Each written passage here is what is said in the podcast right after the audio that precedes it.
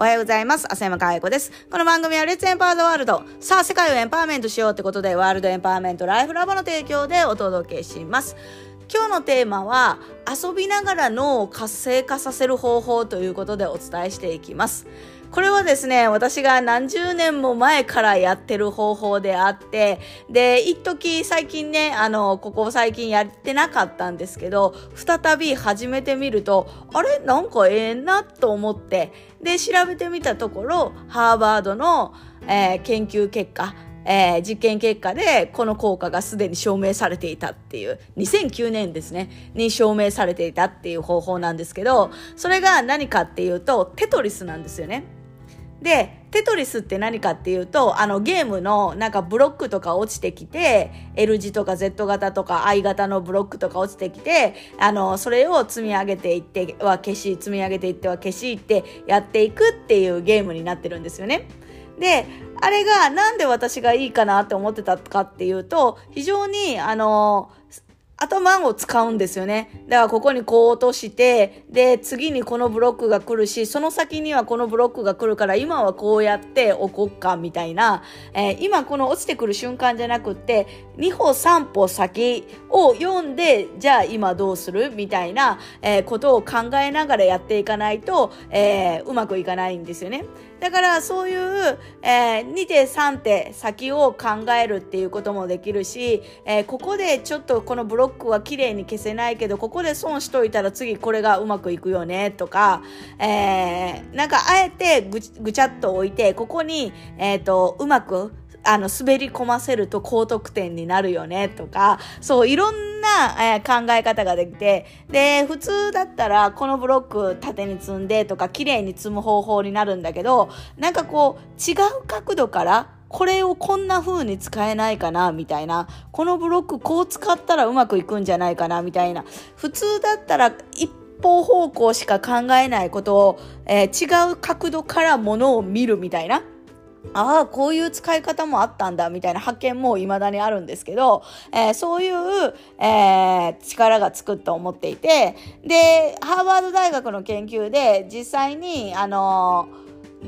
ー、10代の若い子たちに、あの、1週平均1.5時間、3ヶ月以上やってもらったところ、えー、脳が活性化するっていう、えー、結果が出てるんですよね。で、ゲームをあの習熟すると脳の消費エネルギーが少なくて済むんですって。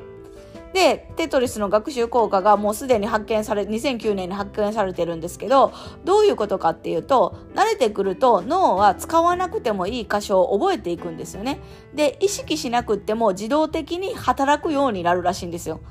だから常にそういう思考をやってたら、えー、最初は意図的にやらないとできなかったものが脳はもう慣れていくからそれが簡単にできるようになるっていうことなんですよね。だから本当にあのテトリスでこういろいろいろんな角度から見る視点とか2歩3歩先を見るとかそういうことがあの非常に、えー、身についていく。で、テトリス以外のところでもそれは発揮されて、空間認識能力がテトリスは上がるって言われてて、例えばスポーツとか、あと数学とか、えー、そういうのに、あの、活かされるらしいんですけど、